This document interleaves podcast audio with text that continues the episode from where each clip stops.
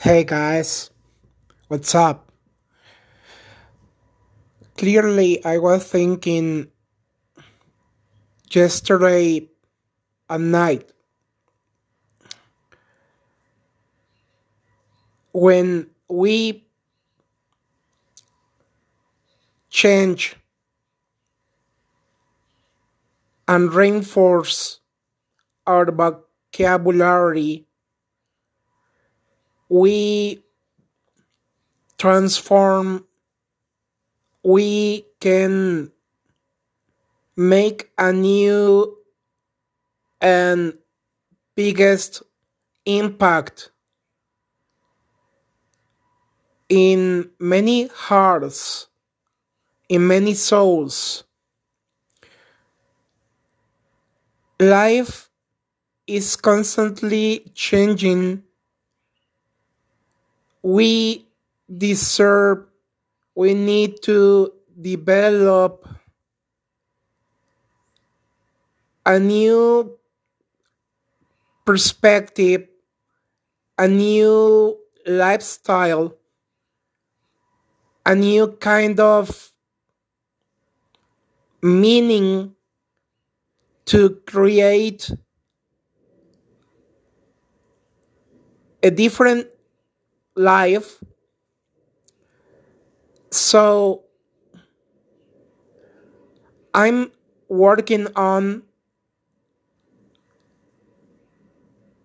with improvisation like you like you can see.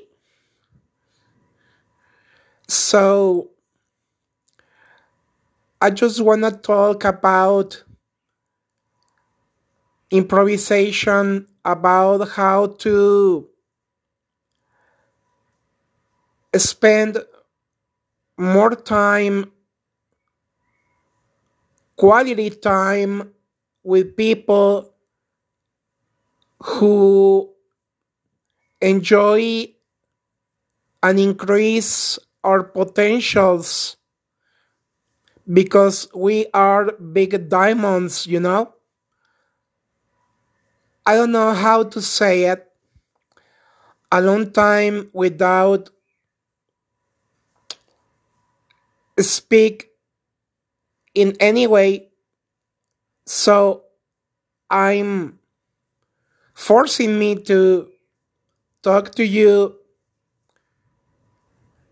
and uh, I don't know how to start. I don't know if I can send you a clear message. Okay. May I explain? So, guys, if we reinforce new words, we pick up new words for our vocabulary. We take care of our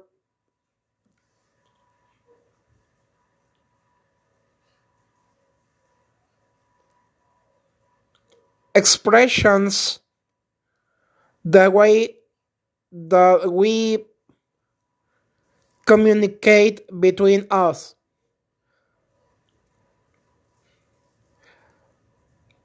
We need to learn how to enjoy safely, how to enjoy being new humans, new people. So, guys, I hope that we can observe and be more each time. Thanks.